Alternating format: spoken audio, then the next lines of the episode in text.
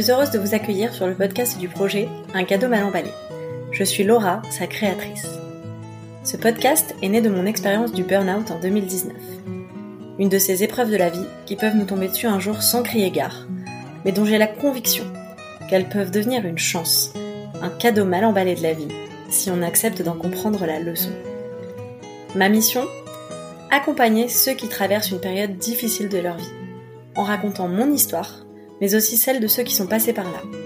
Via des articles que je publie sur mon site uncadeaumalemballé.com et des épisodes de ce podcast où je pars à la rencontre de personnalités inspirantes sous forme de conversations sincères autour du burn-out, de la vulnérabilité et du courage, qui, je l'espère, résonneront pour vous. Bonne écoute Après 14 ans de brillante carrière dans l'univers de la banque, Gaëlle enchaîne les épreuves en 2012 un parcours de PMA, procréation médicalement assistée, éprouvant, et un burn-out qui vient tout dévaster sur son passage. Elle s'en relève courageusement et réalise alors quelque chose qui change sa vie. Il y a un lien entre ces deux épreuves, et ce lien s'appelle le cycle menstruel. Passionnée, elle se forme à l'accompagnement et se donne pour mission de changer le regard des femmes sur leur cycle pour qu'elles en tirent bénéfice et puissent déployer leur plein potentiel. Aujourd'hui entrepreneuse épanouie, je suis ravie de l'accueillir sur le podcast. Bonjour Gaëlle, euh, merci d'être avec moi aujourd'hui. Bonjour Laura, c'est un plaisir. Je me suis intéressée à ton travail parce que comme moi, tu t'es attaqué à un sujet tabou, en l'occurrence pour toi le cycle menstruel, et tu as décidé que c'était important de partager et d'échanger à ce sujet, et je te rejoins à 100%. Et ce projet, si j'ai bien compris, il est né euh, après un burn-out, et du coup aujourd'hui, je voudrais qu'on parle bah, du cheminement que tu as eu de l'un à l'autre. Euh, du coup, pour commencer, euh, j'aimerais bien te demander quelle petite fille tu étais. Ah, ça c'est une drôle de question de me renvoyer directement. euh, quelle petite fille j'étais? J'étais une petite fille qui, voulait absolument faire partie du monde et être avec les autres et qui en même temps se sentait souvent en décalage avec les autres autour de moi. Et ça s'est accentué à l'adolescence et après à l'arrivée des règles, etc. Ça s'est accentué. Et du coup, euh, ton parcours euh, après ça, ça a été un parcours, si j'ai bien compris, assez assez classique, de bon élève. Est-ce que tu peux me raconter rapidement euh, jusqu'au moment où, jusqu'au point de rupture, en fait? Alors, j'ai pas eu un parcours de bon élève. Hein. j'ai j'ai eu un parcours de façade de bon élève. C'est-à-dire que j'ai toujours fait ce qu'il fallait pour être à la moyenne, pour pas qu'on m'embête mais j'ai pas eu le parcours d'élève brillante, euh, de la, la, bonne élève euh, qui réussit et tout ça. Euh, par contre, j'ai fait le minimum syndical pour passer entre les mailles et que personne ne me voit et pouvoir faire ma vie par derrière, entre guillemets, de ce qui était important pour moi. J'ai été une élève qui a énormément séché les cours, qui a été énormément absente, mais qui s'est jamais fait griller. Voilà. Bravo c'était un, un, grand travail de d'être euh, voilà cette, cette élève moyenne dont à la fois rien ne dépasse et à la fois euh, moi on me le disait souvent et on me le dit encore euh, on donne le bon Dieu sans confession quoi. Quand il quand il y a une connerie qui est faite quand il y a une blague qui est faite il y a jamais personne qui pense que ça peut être moi. Et voilà. Du coup, bah, moi-même, moi-même qui ai passé pas mal de temps à regarder un peu ton parcours, tu vois, ça m'a donné l'impression d'une fille euh, effectivement euh, hyper sage, euh, sur qui on peut énormément compter et qui et qui fait toujours bien quoi. Et ouais, mais non. Alors j'essaye hein, de le dire sur les réseaux sociaux, je le dis. Alors c'est très drôle parce que ça me ça me turlupine cette histoire justement parce que je, je le dis, euh, je fais des posts où je suis euh, au fond du trou, où je fais n'importe quoi, etc. Et je le dis. Et malgré tout, c'est comme si euh, les gens voulaient passer au-dessus de ça pour conserver une image positive de moi. Et je trouve ça intéressant. Je, je suis, hein, je suis cette nana joyeuse, pétillante, sur qui on peut compter, qui bosse, etc. Mais je suis aussi celle qui est dans sa grotte, qui est capable de rugir et qui a envie qu'on la laisse tranquille parfois, qui sèche le travail comme j'ai séché les cours quand j'étais plus jeune. je suis, euh, je suis toute celle-là, en fait. Ouais, euh, c'est vrai que tu as beaucoup de transparence euh, sur les moments où tu vas moins bien et on en parlera un petit peu plus loin dans le podcast. Je trouve ça toujours fasciné de te voir faire, même face à des événements où en surface, c'est le carton assuré. Toi, tu nous parles des coulisses et je trouve ça vraiment admirable. C'est ça, mais c'est comme si j'avais une, une, facilité à faire que la, la façade soit bien Et donc, rassure tout le monde et tout le monde voit que du bien. Mais moi, je sais ce qui se passe en dessous et. et tu le partages. Et je le partage parce que j'en ai pas honte. Enfin, j'en ai plus honte. J'en ai eu très, très longtemps honte. Et j'en ai plus honte et j'aimerais tellement que, parce que je suis persuadée, vu quand je le partage, le nombre de personnes qui me disent, mais je vis la même chose, c'est aussi horrible pour moi et tout. Euh, je me dis, mais si tout le monde osait, on gagnerait tellement plus d'énergie qu'essayer de le masquer. Quoi. Mais tu touches à un vrai sujet euh, qui pour moi est très en lien avec le burn-out, c'est le sujet de la honte.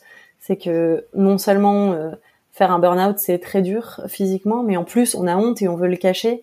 Euh, et tu dis que tu as eu longtemps honte de, certaines choses. Est-ce que ça, ça en a fait partie? Toi, comment tu l'as vécu en fait ce moment-là de ta vie? Si on parle de la crise elle-même du burn-out, euh, j'étais pas en état de me poser la question de savoir si j'avais honte. Mais quand effectivement l'énergie est remontée, oui, oui, la honte a été très présente de qu'est-ce que j'ai fait subir à mon entourage, qu'est-ce que j'ai fait subir à mes collaborateurs et mes collaboratrices, euh, comment comment j'ai été une loque humaine, euh, parce que moi ça a été euh, très violent, hein, ça a été un, un burn-out euh, où j'étais dans l'incapacité de sortir, de bouger. J'étais quasiment dans mon lit pendant un mois.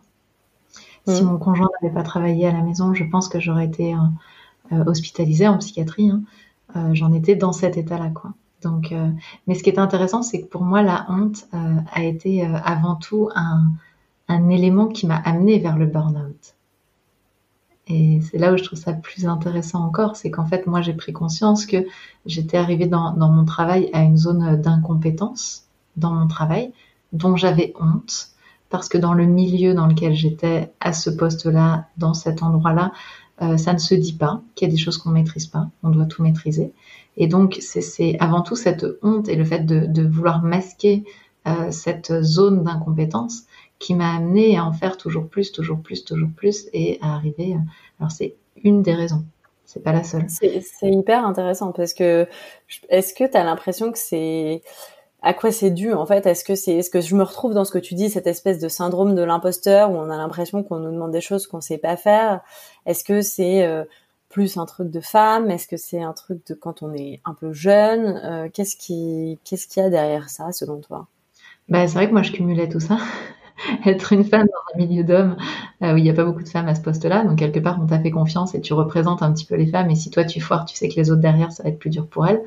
Donc, euh, moi, il y avait un peu de ça. Euh, je sais pas si c'est le fait d'être une femme qui m'a amené à vivre le syndrome de l'imposteur ou en tout cas, moi, j'appelais pas ça le syndrome de l'imposteur, c'est la sensation d'être incompétente, tu vois. Mais je l'étais vraiment incompétente. J'étais vraiment dans une zone d'incompétence. Parce que le syndrome de l'imposteur que je peux vivre encore euh, parfois aujourd'hui, euh, je suis pas réellement en zone d'incompétence. C'est juste que je me raconte que je suis pas suffisamment compétente. Là, je suis arrivée dans une zone où j'ai eu l'impression qu'il fallait vraiment que je masque des, bah, des choses que j'avais pas parce que j'ai pas la science infuse et que euh, je ne savais pas tout du poste que je j'occupais.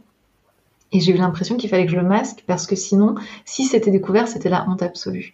Et, euh, effectivement, c'était la honte absolue en tant que femme par rapport aux autres femmes et qui du coup jetait le discrédit sur le choix qui avait été fait de me prendre moi à cette poste-là. Et puis effectivement, j'étais la plus jeune euh, sur ce poste-là aussi. Donc tu vois, il y a tout ça qui se mélange. C'est complexe, c'est très très complexe. Parce qu'à côté de ça, j'ai pas non plus été accompagnée par ma hiérarchie. Euh, dans la gestion de ce que c'est qu'être jeune et prendre un poste comme ça, tu vois. Donc, c'est pour ça que je dis que c'est très compliqué. Oui, parce que en soi, l'incompétence, enfin, tu vois, je pense que d'autres personnes à ta place ont dû ressentir la même chose, euh, puisque à un moment donné, il faut bien les apprendre, les choses qu'on sait pas faire. Mais, mais cette réaction de se dire, oulala, j'ai honte, il faut surtout pas que je le dise, c'est intéressant parce que d'autres à ta place euh, auraient euh, sans doute ressenti la même chose et pourtant se seraient dit, bon, bah, c'est pas grave, il faut que je me forme, euh, je vais, je vais apprendre et puis ça va aller, je vais faire semblant et puis ça va venir il y a plein de réactions possibles et je, moi, je, enfin, je suis en parfaite empathie avec ce que toi t'as ressenti parce que je, je comprends. Et c'est dur dans ces cas-là de pas être euh, accompagné, mais en même temps, si tu le caches, euh, forcément, les gens n'en ont même pas forcément conscience, quoi. Ouais, c'est toute la complexité de la chose. C'est de penser qu'on va réussir à, à donner le change et puis en fait, c'est plus compliqué que ça. Et du coup, qu'est-ce, qu'est-ce qui s'est passé? En fait Ça a été quoi ton déclic euh, de Tu me disais ça a été très violent. C'est, c'est un jour comme ça, tu l'as pas vu venir? Ah moi j'ai rien vu venir. Les autres autour de moi l'ont vu venir. Euh, mon conjoint me disait depuis plusieurs semaines là ça va vraiment pas, ça se voit. Et je lui disais mais non, je suis juste un petit peu fatiguée, mais ça va, enfin c'est bon quoi. Et euh, donc euh, voilà, j'ai eu quelques personnes autour de moi qui m'ont dit t'as pas une bonne tête, ça a pas l'air d'aller, etc. Mais moi j'allais bien, je me sentais effectivement un peu fatiguée parce que je travaillais beaucoup, euh, plus les piqûres d'hormones qui me fatiguaient aussi. Mais j'avais cette sensation que bon, c'était juste un cap à passer, quoi. Et, et en fait, moi, ce qui s'est passé, c'est que je suis allée chez, je suis allée en visite à la visite annuelle prévue de médecine du travail, donc pas du tout parce que je me sentais mal, mais parce qu'il fallait le faire. Et, là, le médecin a planté ses yeux dans le mien et, dans les miens et m'a dit euh, comment allez-vous? Et je me suis effondrée. J'ai pas compris. C'est tellement classique, le médecin qui te demande juste ça va, et là l'effondrement total. je comprends. J'ai vu dans son regard qu'il y avait une attente de, réponse réelle. Et donc j'ai été creusée en moi en disant bah tiens c'est vrai tiens comment je vais. Et donc, et je crois que j'ai, donc je me suis effondrée. J'ai dit mais ça va, je vais bien. Je vous jure que ça va. voilà. Et donc j'avais ce côté où j'essayais de garder le sourire avec les larmes qui coulaient. Enfin, c'était très étrange parce que je, à ce moment-là, pour moi, il n'y avait aucun problème. J'avais juste un débordement émotionnel parce que je suis une femme émotive et voilà ça. Donc tu vois, c'était un peu voilà. Et, et le médecin m'a dit, euh, je vous mets en, en, incapacité temporaire de travail, enfin en incapacité. Bref, vous n'avez pas le droit de retourner à votre travail. Et je dis, oh là, attends, il s'est passé quoi là je, pleure. Bon, d'accord, je suis un peu émotive, mais ça va. Euh, et donc, j'ai pas le droit de retourner à mon travail. Ok. Euh, il me dit, vous devez prendre rendez-vous en urgence avec votre médecin euh, traitant, qui, qui va vous arrêter. Bon. je sors de là, je comprends pas ce qui s'est passé. Vraiment, je comprends pas. Mais dans ma tête, tout va toujours très bien, en fait. Donc je me dis, bon, je vais me reposer une journée, ça ira mieux demain. Euh, j'appelle mon médecin traitant, qui peut me recevoir assez rapidement dans l'après-midi, qui est mon médecin qui me suit depuis que je suis enfant, euh, depuis que j'ai 7-8 ah, ans.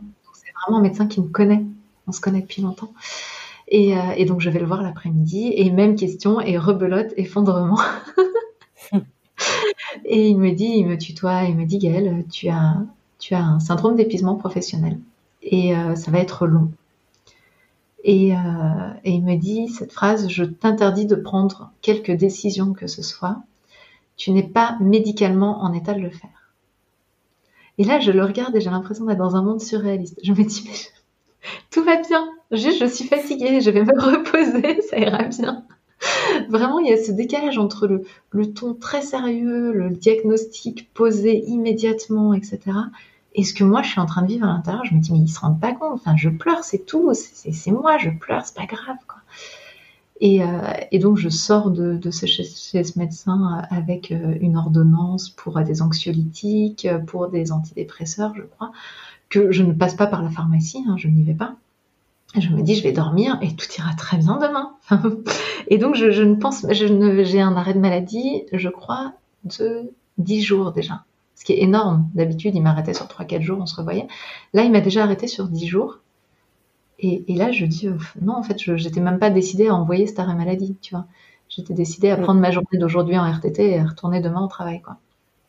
Donc, je ne fais même pas part euh, de cet arrêt maladie à, ma hiérarchie, en me disant, euh, j'y retourne demain, basta. Et en fait, le lendemain, j'ai pas pu me lever.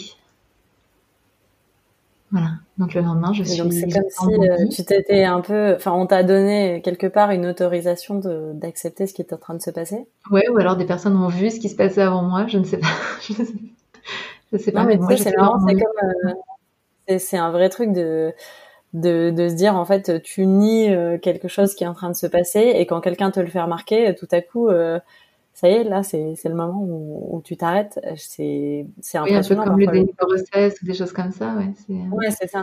Ouais, je vois. Bah, quand tu me le dis, ça, ça fait sens, mais tu vois, j'ai même pas vu ça comme ça. J'ai juste pas compris ce qui me tombait sur le coin de la figure. Et puis surtout, j'avais cette voix dans ma tête qui disait, Miguel, ils se rendent compte que c'est rien, que tout va bien, qu'il y a aucun problème. Enfin, tu vois, il y avait un tel décalage entre le regard des gens portés sur moi et moi à l'intérieur qui me disait, mais ça va, quoi. Et donc, effectivement, le lendemain, je ne peux pas me lever euh, physiquement, c'est-à-dire que les, membres ne répondent plus. Mon corps euh, ne, bouge plus, c'est la panique totale. J'appelle mon conjoint, je dis, mais je, je, je sais pas ce qui m'arrive, il y a tout qui s'effondre, c'est comme si tout s'effondrait. Et là, je vais partir voilà, dans cinq mois de, lente reconstruction.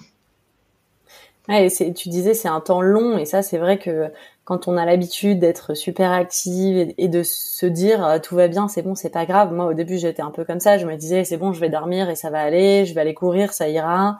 Et je trouve que accepter que ça va durer longtemps, c'est très difficile. Et presque, c'est plutôt une bonne nouvelle d'avoir des arrêts qui se succèdent. Moi, ça avait directement été un mois, euh, ce qui est une bonne chose, je trouve, parce qu'au moins, ça permet de vraiment couper. Mais euh, quelque part, heureusement qu'on m'a pas dit au départ que l'arrêt il allait durer six mois, parce que je pense que j'aurais mais explosé de, de, me dire mais c'est pas possible, je vais pas m'arrêter pendant six mois. Et en fait, si, j'ai eu besoin de six mois. Oui, mais moi j'ai rapidement le un mois qui est venu aussi après. Euh, ouais. complètement parce que parce que voilà ce médecin avait avait perçu en fait moi j'ai eu une chance inouïe et je, je en suis éternellement reconnaissante d'avoir posé le bon diagnostic euh, immédiatement et de m'avoir dit immédiatement ça va être long et je serai là tout au tout au long quoi et, euh, et ça, c'est pas la chance de tout le monde. Donc euh, voilà. Ouais, c'est chouette effectivement d'avoir un bon médecin. Moi aussi, j'ai rencontré, euh, alors pour le coup, je le connaissais pas avant, mais j'ai rencontré un médecin généraliste extraordinaire qui m'a vraiment libérée en fait et qui m'a dit une chose qui m'a profondément marquée parce que je lui disais mais vous comprenez pas en fait, je peux pas ne pas y aller. j'ai des choses à faire déjà et puis c'est ma réputation en fait, je pourrais pas y retourner après si si s'est passé ça. Et il m'a dit, mais est-ce que vous avez conscience que euh, que vous soyez au bureau en train de faire plein de choses ou chez vous sur votre canapé en train de dormir, vous êtes la même personne et donc vous avez la même valeur? Ah ouais, c'est beau ça. Et je me suis dit, euh, alors oui, mais pas du tout. non, je n'ai pas conscience. Et après, je me répétais ça, je me disais, en fait, les gens ne t'aiment pas parce que tu es au bureau en train de faire des choses incroyables. Ils s'en foutent de ça. Ce qu'ils aiment, c'est ce qu'il y a à l'intérieur, qui d'ailleurs est en train d'être mis en grand danger si tu continues comme ça. Donc, euh, c'est, je trouve que parfois les médecins, c'est, c'est, c'est extraordinaire pour ça parce qu'ils ont une sorte d'autorité pour te dire, en fait, euh, c'est pas toi qui décides, c'est moi, et je te le dis, tu vas pas y retourner parce que parce que ça va pas. Et moi, ça m'a soulagé en fait qu'un médecin me dise ça. Oui, et puis alors moi, j'étais dans la même situation. Alors il y a le côté euh, le médecin, et puis comme j'étais en arrêt de travail puisque tout avait commencé chez le médecin du travail, j'étais en incapacité de travail. Euh, de toute manière, je n'avais pas d'autre choix que de repasser par la médecine du travail en bon état pour avoir le droit de retourner au travail. C'est-à-dire que je n'avais physiquement pas le droit d'être sur mon lieu de travail euh, euh, d'un point de vue purement juridique. Et ça, finalement, c'était assez soulageant aussi, une fois que, j'avais accepté que j'étais dans cette crise-là, de dire de toute manière, c'est pas moi qui vais décider si je suis en état ou pas d'y retourner. Il va y avoir des personnes qui vont aussi jauger de ça. Quoi. Oui, c'est vrai que ça enlève un peu de culpabilité. Euh, et j'ai lu que tu parlais euh, d'une dream team de praticiens que tu avais constitué autour de toi. Donc euh, j'ai bien compris ce médecin que tu connais depuis longtemps. mais je sais que tu t'es entouré d'autres gens. ça m'intéresse de comprendre comment tu as constitué cette équipe et en quoi ça t'a aidé d'avoir plusieurs personnes autour de toi dans cette période. Euh, ouais, alors je l'ai constitué déjà avec les moyens du bord, comme on dit. C'est-à-dire que moi, dans le premier mois, j'étais dans l'incapacité de sortir de chez moi, de prendre les transports en commun, etc. Euh, donc euh, j'ai pris des personnes euh, en proximité immédiate, on va dire, qui pouvaient m'accompagner.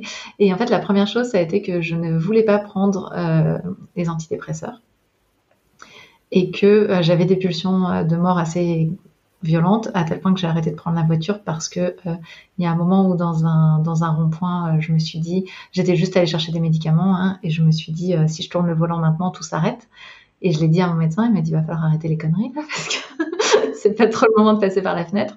Euh, et puis j'avais des visions euh, de moi en train de passer à des actes très violents. Enfin, j'ai eu vraiment des flashs très très très violents pendant le début du burn-out. Et je ne voulais malgré tout pas prendre d'antidépresseurs puisque j'étais en essai de bébé et que euh, je n'avais pas envie, si jamais il se trouvait que ça marchait à ce moment-là, parce que c'est très bizarre, hein, c'est dingue, ça pouvait pas fonctionner à ce moment-là vu l'état dans lequel j'étais, mais j'avais toujours cette, envie voilà, ce rêve. J'ai tellement l'impression de m'entendre. Je, pour le coup, moi, tu vois, j'ai pris, euh, j'ai pris un traitement à contre-cœur parce que mon médecin m'a juré, c'est grand Dieu, que ce n'était pas incompatible avec une grossesse. Et je sais pas si il le pensait vraiment ou si il savait pertinemment ce que moi je persistais à ignorer, qui était, ça ne marchera pas dans ces conditions en fait. Et pourtant, moi, je voyais ça comme un sauvetage. En fait, je me disais si seulement je pouvais être enceinte, déjà je pourrais dire au travail que c'est parce que je suis enceinte que je suis pas là, qu'il y a un rapport, même si au fond il y en a pas, et aussi de me dire euh, quelque part ce bébé il pourrait me sauver parce que ça ferait quelqu'un d'autre de qui prendre soin vu que j'arrive pas à prendre soin de moi. Et je me rends compte à quel point aujourd'hui c'est bancal comme raisonnement, mais je, comprends tellement le fait de pas vouloir lâcher sur ça en plus. Ouais, c'est exactement ça. Et donc mon médecin m'a dit, ok, tu veux pas prendre d'antidépresseur, alors d'accord, mais il y a deux conditions. La première, c'est que tu commences une thérapie, et la deuxième, c'est que tu te fasses suivre en acupuncture. Et donc, et par contre, il m'a demandé de prendre les anxiolytiques. Autant il m'a dit les antidépresseurs, ok, si tu fais thérapie, machin, etc. Autant il m'a dit anxiolytiques, on déconne pas avec ça, euh, Gaëlle. Moi, je veux pas me retrouver avec euh, une patiente qui s'est suicidée, que je connais depuis qu'elle a 8 ans, parce que euh, madame voulait pas prendre d'anxiolytiques. Donc, effectivement, pareil, il m'a juré qu'il n'y avait pas de problème de ce côté-là, etc. Et surtout, il m'a dit qu'on était bien sur un traitement très rapide qu'on n'allait pas, on partait pas comme les antidépresseurs sur quelque chose de long, mais qu'on était là sur déverrouiller le truc qui allait pas parce que je me mettais en danger et je le reconnaissais et que euh, voilà, je savais pas comment gérer ça. Donc il m'a dit ça, donc euh, bah j'ai trouvé une psychologue et j'ai trouvé une personne qui pratiquait l'acupuncture. Voilà. donc je suis allée voir une médecin généraliste la plus proche qui puisse exister euh, de chez moi qui pratiquait l'acupuncture. donc j'ai commencé les séances avec elle et puis une, psychologue qui était pas très très loin non plus.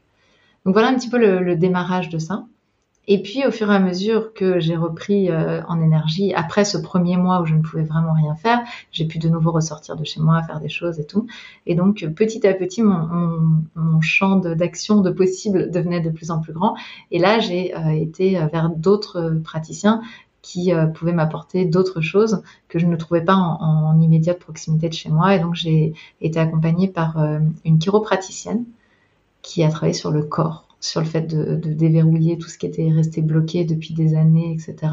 Et du coup de retrouver une, tonicité, une posture euh, tonique dans ce corps qui s'était beaucoup rigidifié. Et puis euh, j'ai été voir, euh, et ça, ça a été après. Ça, c'était après, ça a été juste après mon retour. Ah non, non, non, c'était sur la fin, on va dire, sur la fin parce qu'il fallait que j'aille à Paris. Je suis allée voir une praticienne en shiatsu euh, qui m'a énormément accompagnée. Alors moi, là, j'allais la voir plutôt pour euh, le désir d'enfant et tout ça. Mais en réalité, justement, c'est ce qu'on a vu ensemble. Il a fallu travailler euh, sur d'autres choses avant que de repartir sur cette notion de désir d'enfant, parce qu'effectivement, c'était pas le moment pour accueillir un enfant. Et, la Dream Team, dans mon idée, c'est des personnes qui, étaient, qui étaient autour de moi, qui étaient bienveillantes, mais qui savaient des choses que je ne savais pas et qui pouvaient me guider euh, tout en bienveillance, mais c'était toujours moi qui étais à la barre. Je sais pas comment te dire ça. J'ai une grande conscience que c'était moi qui étais à la barre, mais que par contre j'avais besoin d'être supportée dans ce processus. Euh, je faisais très attention à cette époque-là de ne pas avoir trop de rendez-vous sur la même semaine, etc. Tu vois, pour que malgré tout je ne retombe pas dans une consommation euh, de choses extérieures à moi et pour que j'assume que la plupart du temps, bah, j'étais toute seule, de moi à moi-même, dans ma chambre, à ne rien faire. Ouais, et parfois c'est de ce dont on a besoin. Et c'est, je trouve ça très juste de dire, euh, c'est quand même, euh, en soi, la plupart des réponses sont à l'intérieur de toi. Et on peut être tenté de chercher énormément à l'extérieur. Moi-même, j'ai vu beaucoup, beaucoup de gens parce que je cherchais des réponses. Et je commence tout juste à me dire, en fait, la plupart des réponses sont en moi. Ça m'empêche pas de continuer à être accompagnée par des gens qui savent des choses que je ne sais pas, comme tu dis euh, très justement. Mais pour autant, faut accepter en fait ce temps euh, en tête à tête avec toi-même euh, où il se passe pas grand chose et en fait il se passe beaucoup. C'est exactement ça. Et du coup, euh, alors donc j'ai abandonné hein, l'acupuncture quand j'ai commencé le shiatsu parce que je fais pas des choses proches les unes des autres entre guillemets. Mais ce que ce qui est ce qui est important pour moi et notamment donc avec cette dream team de fin, c'est-à-dire le médecin, la psychologue, le la praticienne en shiatsu et la, la chiropraticienne, euh, donc cette équipe de quatre personnes autour de moi, euh, j'ai juste eu l'impression qu'il y avait euh, pour toutes un appel à m'accompagner vers une nouvelle éclosion. Et, et, voilà, je me sentais encore au centre de ça et en même temps, je sentais que chaque petit pas qu'elle me faisait avancer me mettait sur la direction d'aller vers plus que plus moi-même en fait. C'est beau. Et après, du coup, après ton burn-out, j'ai vu que tu avais pris une décision que personnellement je trouve très courageuse et que j'ai peu observée. C'est que tu as choisi de reprendre exactement le même poste dans exactement la même entreprise. Et du coup, je voudrais savoir euh, pourquoi tu as fait ce choix et est-ce que si c'était à refaire, tu le referais? Alors oui, je le referai et je le conseille à tout le monde qui peut se permettre de le faire. Euh, en fait, ce que j'ai compris pendant ce processus, notamment avec la psychologue, euh, donc c'était en thérapie cognitive et comportementale, c'est que si moi je changeais des choses, beaucoup de choses pouvaient changer autour de moi. Ça, c'est ce que j'ai appris, ce que j'ai compris en cabinet, mais il restait à l'expérimenter. Et ce que j'ai compris aussi, c'est que si euh, je ne réexpérimentais pas quelque chose dans les mêmes conditions, toute ma vie, j'aurais peur qu'il m'arrive la même chose ce que j'ai souvent observé depuis autour de moi avec, euh, par exemple, une jeune fille qui avait subi du harcèlement et qui avait très très peur que ça se reproduise à chaque fois qu'elle arrivait dans un poste et qui du coup avait des comportements aussi qui étaient de nature à pouvoir euh, que ça se reproduise.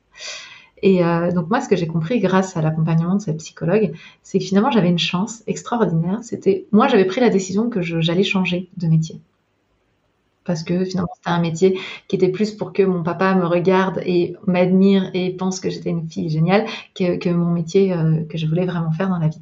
Donc j'avais pris cette décision, mais euh, ceci étant, j'avais du temps, j'étais pas, j'avais pas une urgence de changer. Donc je pouvais retourner au même endroit, dans la même même équipe, même hiérarchie, même tout ça, et puis voir en m'amusant comment moi, en ayant changé, je pouvais faire changer les choses autour de moi. Et ça a été ça le processus, ça a été de revenir au même endroit et de me dire, ok, mais moi j'ai changé des trucs et qu'est-ce qui va changer? Et là, ce qui a été magique pour moi comme expérience, c'est que tout a changé. Alors ça n'a pas été gratuit et ça n'a pas été avec un coup de baguette magique, hein, soyons très très clairs. Ça a été de l'entraînement tel qu'un entraînement de sportif de haut niveau. C'est-à-dire que quand je suis rentrée, mon manager m'a ignoré euh, royalement, c'est le cas de le dire. C'était la période des entretiens euh, de, des entretiens annuels. Il ne m'a pas posé d'entretien annuel. Et donc moi, j'ai posé un entretien annuel dans son agenda. la défiance ultime. quand on sait la hiérarchie dans la banque et quand on voit ce type de personnage très très respecté et euh, qui, qui, gère tout d'une main de, fer, euh, voilà, donc j'ai fait ce premier pas-là. Et ensuite, j'ai été coachée par la psychologue avec laquelle je travaillais réellement pour cet entretien annuel pour ne rien lâcher, pour rester moi et en même temps pouvoir affirmer tous les problèmes qui se passaient, etc. Et donc, il y a eu un vrai travail de coaching et j'ai fait cet entretien et cet entretien a tout changé parce que j'ai changé de posture vis-à-vis de, ce responsable hiérarchique. Et, et donc, lui-même a été amené à réévaluer sa posture et à changer de posture et ça a été fondamental parce que j'ai compris que si moi j'étais dans ma juste posture, alors l'autre en face était aussi obligé d'accepter que lui-même avait des défaillances et qu'après c'était à lui de gérer avec lui-même, mais j'étais pas obligée de prendre les défaillances de tout le monde sur la tête. C'est vraiment euh, très impressionnant et passionnant de voir que que c'est possible parce que effectivement, je pense que notre instinct nous dicte un peu de partir. Moi-même, j'avoue que je n'y suis pas retournée. Euh, mais euh, ce qui est fort, c'est que du coup, tu as fermé une porte. Tu sais qu'en fait, euh, t'as pas d'appréhension pour euh, la suite parce que tu sais que en fait tu as réussi à transformer ça donc derrière tu peux tout transformer c'est hyper puissant je et puis ce qui a été le plus le plus drôle dans cette affaire quand même c'est qu'au final cette personne là qui était plutôt en colère contre moi et en réaction avec moi auparavant m'a fait une évaluation très positive euh, et m'a soutenue pour un poste. Alors là, c'est la deuxième, le deuxième effet qui se coule qui a été ultra positif. Finalement, je, je, suis sortie par la grande porte parce que je suis restée dans la même entreprise en changeant de poste à un poste euh, avec une promotion à un échelon encore plus élevé que celui où j'étais précédemment. Waouh. Ça c'est voilà, non mais c'est énorme et puis et là pour le coup c'était vraiment le poste dont je rêvais, c'était vraiment un endroit où j'avais envie d'aller euh, dans, dans, mes aspirations profondes. Et j'ai été soutenue dans cette démarche par ce responsable hiérarchique, qui au demeurant n'était pas dans cet état d'esprit-là avant l'entretien en question. ouais, c'est vraiment toi qui l'as créé. Et du coup, à quel moment tu as décidé, alors je sais pas dans quel sens ça s'est fait, est-ce que tu as décidé de devenir entrepreneur et donc ensuite euh, sur euh, le sujet spécifique du cycle menstruel ou est-ce que d'abord tu t'es intéressé au cycle menstruel et euh, tu t'es dit ensuite que tu allais entreprendre dans ce domaine-là? Comment ça s'est passé? En fait, ce qui s'est passé, c'est que du coup, j'ai quand même un petit peu soupçonné les hormones de m'avoir légèrement poussé dans le précipice du burn-out. Euh, puisque j'étais bien en surinvestissement professionnel, on se le dit depuis tout à l'heure, mais que euh, il y a eu des changements énormes à partir du moment où j'ai commencé à prendre des hormones. Et donc euh, ce soupçon a fait que j'ai demandé au médecin de savoir qu'est-ce qui se passait. Et les médecins m'ont répondu oh Rien, ça doit être juste le stress de vouloir un enfant, mais il n'y a pas de raison qu'il y ait une corrélation. Et moi, j'aime pas quand je crois un truc et qu'on me dit que non. donc je creuse. Et donc c'est en fait à la fin de ces cinq mois d'arrêt où j'ai commencé à creuser pour comprendre concrètement quel était l'impact des hormones, euh, comment ils avaient pu ou non euh, influer sur ce que j'avais pu vivre. Et c'est là que j'ai découvert déjà bah, l'impact des hormones sur notre vie en général, parce que j'ignorais complètement ça.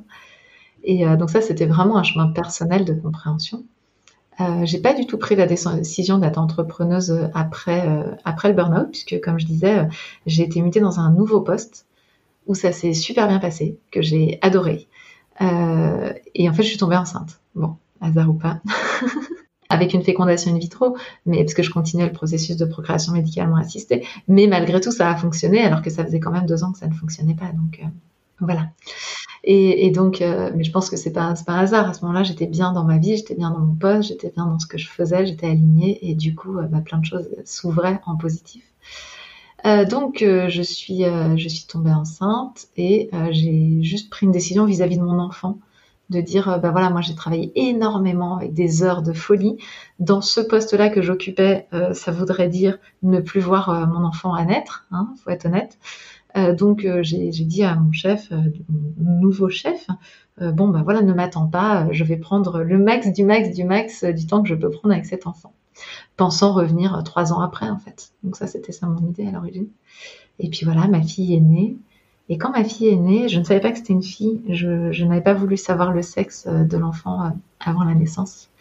Donc sur cette table d'accouchement, elle est arrivée et j'ai découvert que c'était une fille. Et là, euh, j'ai eu des, des, pensées très contradictoires à l'intérieur de moi. À la fois, waouh, génial, je suis trop heureuse, je suis maman, une fille, c'est génial, etc. Et à la fois, euh, qu'est-ce que j'ai foutu de mettre une fille au monde dans ce, dans ce monde, quoi? Dans ce monde où euh, moi-même, il a fallu que je fasse oublier que j'étais une fille, une femme pour monter, dans ce monde où la dernière négociation salariale que j'ai fait avec le DRH en personne, il a fallu que je lui dise textuellement, il vous faut un certificat médical disant que je suis ménopausée pour me proposer un salaire correct. Dans ce monde où tous les deux ans, quand on me changeait, quand je changeais de poste, on regardait mon ventre pour savoir si j'allais me mettre à, gonfler. Euh, qu'est-ce que j'ai foutu de mettre une fille au monde dans ce monde, quoi. Tu vois, ça a été vraiment ça. Et donc là, je me suis dit, ok, euh, je fais un pacte de moi à moi-même. Je veux avoir changé le monde avant ses 18 ans. Pour que les femmes puissent être où elles veulent dans la société. Et ça, ça a été mon truc. Voilà, c'est le pacte en regardant les yeux de ma fille qui venait de naître. À me dire, bah tant pis, maintenant j'assume la responsabilité d'avoir mis une fille au monde.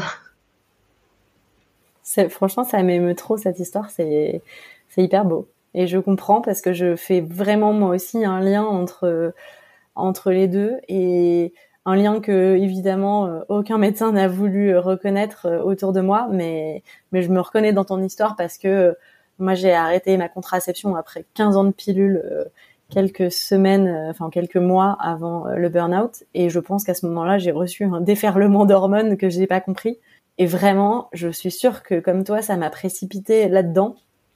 Et ça me touche beaucoup que tu parles de la naissance de ta fille comme d'un déclencheur pour vouloir changer le monde. Parce que moi, je me suis dit aussi, à la fois physiquement, j'ai ressenti des hormones, mais aussi mentalement, je me suis dit, en fait, le boulot que je fais, ça fait longtemps que j'y trouve pas de sens et que je fais juste la bonne élève qui fait bien son travail.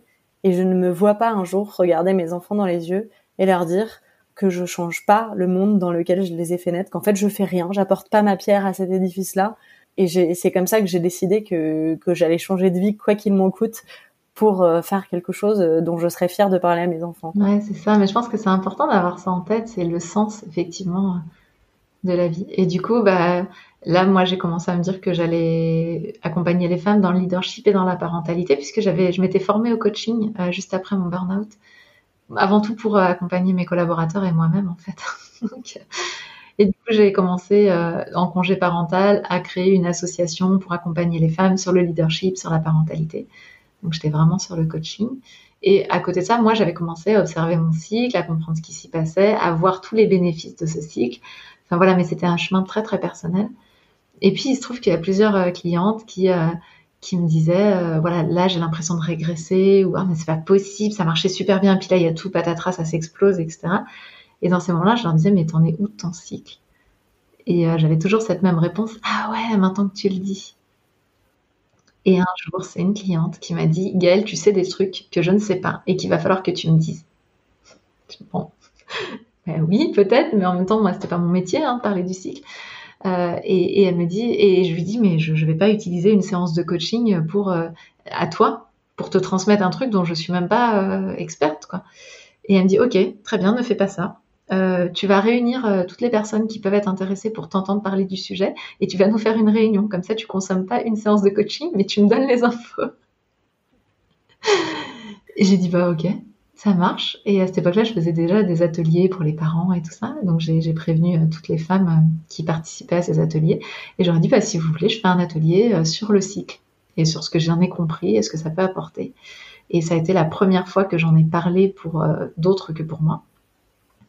Et en fait, ce qui a été fou, c'est que dans les, entre, dans les semaines, dans les jours, dans les mois à venir, euh, donc la première chose qui a été folle, c'est que toutes les femmes viennent. donc ça, ça m'a un peu euh, coachée. Je me suis dit, mais, ah ouais, je savais pas qu'elles étaient intéressées par ce sujet-là. Et puis la deuxième chose qui a été folle, c'est qu'effectivement, toutes m'ont dit, mais ça, ça a changé quelque chose dans ma vie.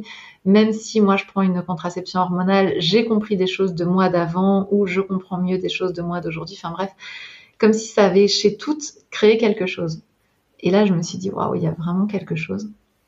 Et donc, comme je faisais une conférence qui s'appelle Être une femme, ça change quoi? J'ai mis le cycle à la fin, tu sais, un peu planqué pour pas trop qu'on vienne me chercher dessus, mais que je le dise quand même, tu vois, je l'assumais pas trop.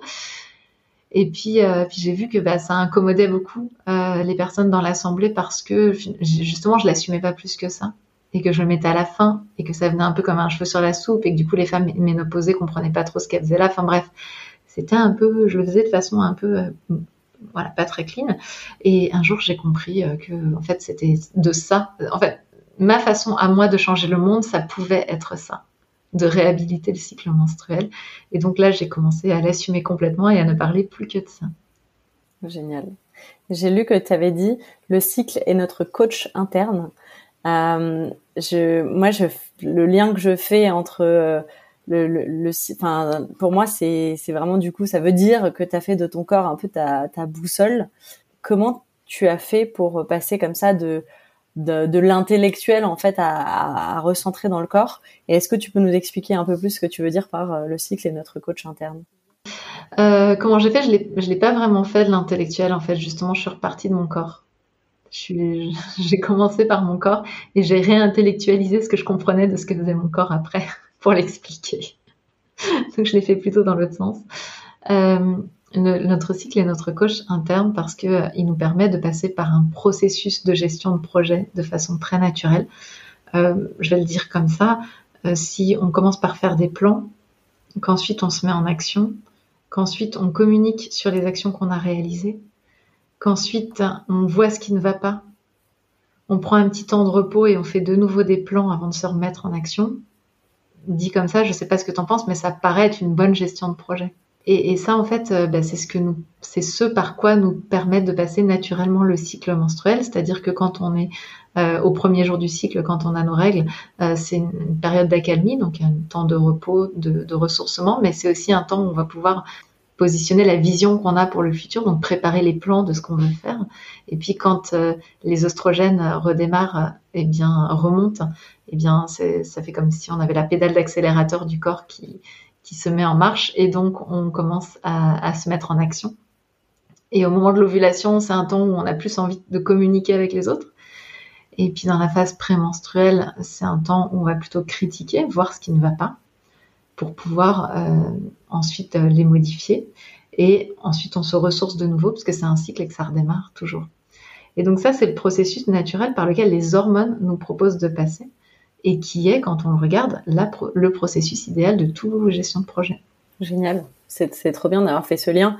Et du coup, ça suppose euh, d'accepter qu'il y a un moment du cycle où en fait ton énergie, euh, elle est plus basse.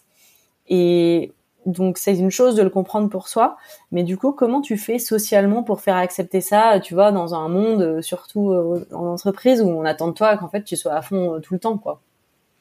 Alors déjà, ce qui est intéressant, c'est que c'est d'aller explorer la relation de moi moi-même quand je suis comme ça.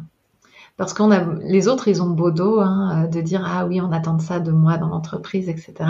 Mais déjà moi, quel est le jugement que je porte sur moi quand je me sens fatiguée, quand je me sens grincheuse, quand euh, voilà, on nous a appris à désaimer sociétalement pour des raisons qu'on n'aura peut-être pas le temps de voir ensemble là, mais qui sont des raisons de, prise de contrôle et de, pouvoir, à désaimer ces parties-là de nous, des parties qu'on considère comme négatives. Moi, avant, je disais, je suis pas moi quand je suis fatiguée, tu vois.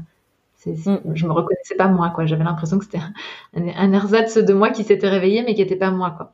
Euh, donc déjà, la première chose, c'est d'aller explorer de soi à soi-même. Qu'est-ce que je pense de moi quand je me vois comme ça? Avant de penser qu'est-ce que vont penser les autres de moi. Parce que les autres, si nous, on l'assume très très bien, que c'est bien clair dans notre tête et qu'on sait que de toute manière l'énergie va remonter et que les choses vont venir derrière, eh bien on va rassurer les autres, on va être en capacité de rassurer les autres et finalement les autres sont juste inquiets. En fait, qu'est-ce qui se passe quand un, manager ou une manageuse nous voit, euh, ou, ou, des collaborateurs avec lesquels on travaille, nous voit baisser en énergie? Qu'est-ce qui se passe? Ils ont une inquiétude l'inquiétude de savoir si les projets vont être menés à bout, si les deadlines vont être respectés et euh, si on n'est pas en train de te perdre parce que euh, tu es en train de partir en dépression ou je ne sais quoi. Donc ça, ce sont ces inquiétudes. Si nous, on est clair avec nous-mêmes et qu'on a compris ce qui se passait, on va être en capacité de communiquer, de méta-communiquer, euh, moi c'est ce que je transmets dans Kiff ton cycle, sur cette notion, sur ce qui est en train de m'arriver, sans forcément dire j'ai mes règles. Si j'arrive vers ma manageuse et que je lui dis Bonjour Stéphanie, écoute, je sais que ce projet-là, il est hyper important pour toi. Je te renouvelle mon engagement total sur ce projet-là. Aujourd'hui, je me sens un petit peu down, mais je te garantis que euh, mardi à 15h, tu as le dossier complet sur ton bureau. Est-ce que c'est OK pour toi? En fait, on rassure la personne avec laquelle on travaille. Et donc, on, perd cette, euh, cette inquiétude-là. Et puis, l'autre chose, c'est que euh, on n'est pas, comment dire, il y, a deux, cas de figure. Il y a les personnes qui vivent un cycle pathologique c'est-à-dire qui sont complètement sur le carreau, qui ont des douleurs extrêmes ou euh, des problèmes psychologiques extrêmes, etc., qui sont liés à ce cycle et à un dérèglement de ce cycle, à une pathologie. Et cela devrait être pris en charge comme ayant une pathologie. Ça, c'est une chose. Mais les personnes qui n'ont pas de pathologie ont juste une petite baisse d'énergie. Ça ne veut pas dire qu'elles vont rester étalées sur le canapé euh, du, bureau toute la journée. Donc, en fait, moi, j'interroge aussi de dire, mais qu'est-ce qui fait que tu peux pas être au rendez-vous là pour ton boulot s'il y a une urgence? Je vais donner un exemple. Moi, j'ai fait un TEDx le premier jour de mes règles. Je suis pas arrivée en m'étalant par terre et en disant, bon, je suis désolée, je fais la sieste, je vais pas faire le TEDx. J'étais au rendez-vous. Mais en contrepartie, euh, ben, quand je rentre à la maison, ou le soir, je vais pas forcément rester euh, faire l'after work, l'after after work, l'after after after work. En fait, je vais dire ok, cette partie de mon travail est incompressible, ne peut pas être décalée, ne peut pas, c'est comme ça. Je vais bien la faire. Il n'y a aucune raison que je la fasse pas bien. Par contre, sur tout le reste, je me mets en mode service minimum. Donc, s'il y a un peu de vaisselle qui reste dans l'évier, si la machine n'a pas tourné, si euh, ma fille part pas avec un super coiffure le matin à l'école, si, enfin, tu vois, en gros, ça c'est pas grave, on s'en fout. Je me mets en mode service minimum sur tout ce qui n'est pas indispensable et ce qui est indispensable, je suis là et je suis au rendez-vous. bah franchement, c'est très, euh, c'est très juste ce que tu dis. Je trouve que ça veut dire un peu lâcher son le contrôle qu'on peut qu'on pense avoir sur les choses. Et effectivement, euh, je dois dire que je suis touchée par le la façon dont tu retournes ma question parce qu'effectivement euh, ça commence de soi à soi et ça commence dans le lâcher prise vis-à-vis de soi-même. Et je pense que enfin moi en tout cas j'en manque souvent euh, beaucoup d'indulgence vis-à-vis de moi-même. Et je pense que c'est ça tu as raison c'est là que ça prend racine le fait qu'après euh, j'ai l'impression d'être jugée par les autres mais c'est parce que moi-même je me juge un peu quand je sens que j'ai moins d'énergie quoi. Ouais, c'est exactement ça. Et ce qui est intéressant c'est qu'à partir du moment où on comprend l'intérêt d'avoir moins d'énergie on arrête de se juger négativement quand on comprend l'intérêt du ressourcement, quand on comprend que le fait de prendre du recul va aussi nous permettre d'affiner notre vision, d'avoir des super idées, des super intuitions pour pouvoir les remettre en mouvement après, eh bien, on se dit que tiens, ça peut être intéressant d'en profiter finalement. Ouais. Alors, tu as parlé de ton intervention euh, sur la scène du TEDx à Nantes et justement, euh, je voulais t'en parler parce que euh, tu as cartonné ce jour-là et tu aurais pu t'en tenir là, en fait, juste dire ça a été un super succès, voilà. Et en fait, ce que je trouve hyper impressionnant avec toi, c'est que tu as fait de ta vulnérabilité une force et t'hésites jamais à la dévoiler. Et typiquement sur cet exemple-là, alors bien sûr, tu as dit voilà, c'était super, ça s'est bien passé, et après tu nous racontes euh, les coulisses, ton état juste avant, euh, la façon dont tu te sentais pas forcément hyper bien, où tu as eu besoin d'être accompagné juste avant. Comment tu fais pour être aussi OK avec ça? Et qu'est-ce que tu en retires de ce partage-là? Alors, ce que j'ai compris, c'est que toute la partie de ma vie où j'étais pas OK avec les coulisses, c'est une partie de ma vie où j'ai dépensé énormément d'énergie. Or, étant passé par un burn-out, j'ai plus envie de dépenser de l'énergie pour rien. Donc, quelque part, euh, d'être complètement OK avec ce qui se passe euh, en coulisses, c'est-à-dire les, moments de, doute, de tout ça, me permet plein plein de choses depuis que j'ai accepté. La première chose me permet effectivement de sauvegarder de l'énergie. Je me suis pas forcée pendant cette journée-là où j'étais vraiment très mal. Euh, je ne me suis absolument pas forcée à rassurer les autres. Tant pis pour eux, leurs problèmes, leurs inquiétudes, c'est leurs problèmes. Moi, je suis la star aujourd'hui, c'est moi qui passe sur le TEDx. Je vais pas à rassurer les autres dans leurs inquiétudes de me voir pas bien. Donc j'ai compris que quelque part, euh, voilà. J'ai aussi compris que, contrairement à l'idée que je me faisais avant, ça ne vient pas détruire mon image vis-à-vis des autres. Euh, tu vois, on, on, se le disait un tout petit peu au début, finalement, l'image que tu as toujours de moi, c'est quand même celle sur qui on peut compter, etc. Et, j'en parlais parce que j'ai dîné avec mes coachs TEDx là euh, en début de semaine. Et, c'est ça qu'elles m'ont dit. Elles m'ont dit, ce qui est impressionnant pour toi, c'est qu'on t'a vu. Oui, on a tremblé avec toi, on a vu que t'allais pas bien. Mais il y avait un truc en nous qui était certain que ça allait réussir, en fait.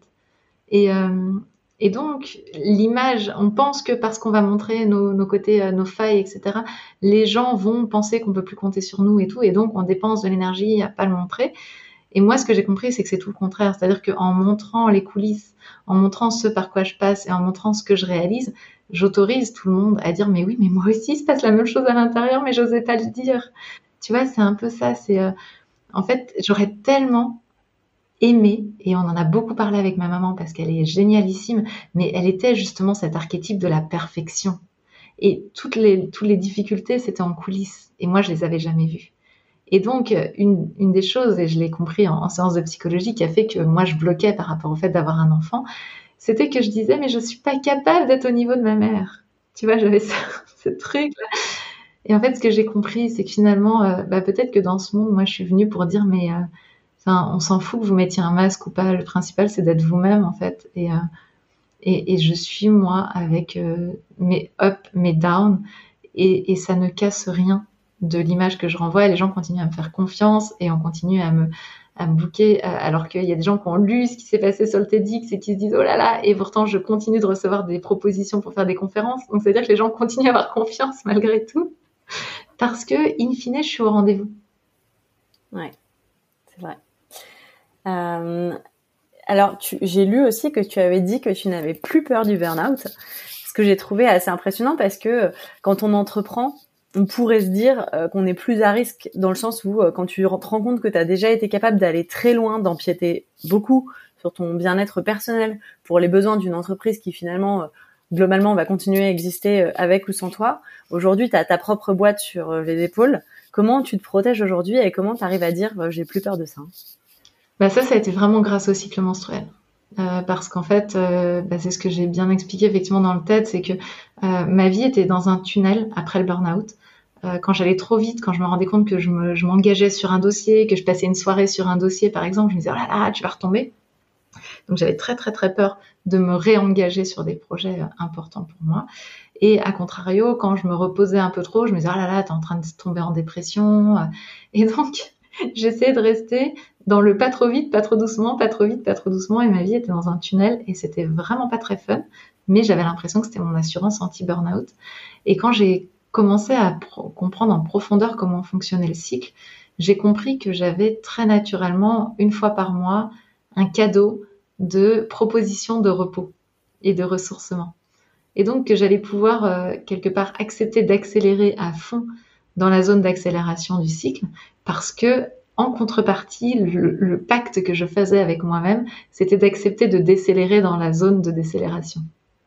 Et quelque part, ouais, et, en fait, c'est ça, euh, c'est ça qui m'a fait enlever la peur du burn-out, c'est que je me suis dit, euh, ben, j'ai des zones naturellement de ressourcement si je les accepte, si je reconnais que mon corps être en capacité de savoir la durée dont j'ai besoin de ressourcement, parce que ça aussi, c'est ça. Parce que mon mental, il peut dire, ah oui, j'ai deux, trois jours où je me repose tous les mois. Non, c'est pas ça.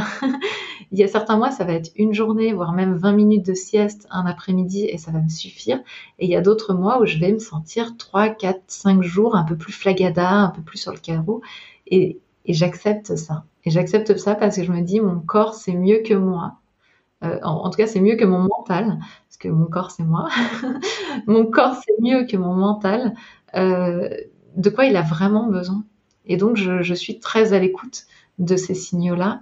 Et euh, donc aujourd'hui, bah, je, m'autorise du repos. Mais le repos, encore une fois, en mode service minimum, moi, je suis présente au rendez-vous que je dois assurer. Mais ça veut dire bah, demander à mon conjoint de prendre la main sur certaines choses que, que c'est plutôt moi qui fais habituellement, ou alors d'accepter qu'elles ne seront pas faites. Euh, quand j'en ressens le besoin, mais en contrepartie de ne pas accepter que ce soit des excuses pour que les choses ne soient pas faites, mais juste de dire voilà, le, temps est devenu un peu plus mouvant et donc j'accepte ces fluctuations-là dans les deux sens. Génial. Euh, j'ai une dernière question. À ton avis, du coup, euh, la petite Gaëlle, elle penserait quoi de ce que tu as fait aujourd'hui et de où tu en es? Je pense qu'elle serait super fière en fait. parce que ouais, je pense qu'elle serait super fière parce que j'ai renoué le lien aussi. Enfin, j'ai renoué. Il n'était pas, il était pas, noué, mais disons que j'ai permis aussi à ma maman de, de cheminer par rapport à ces fluctuations à elle.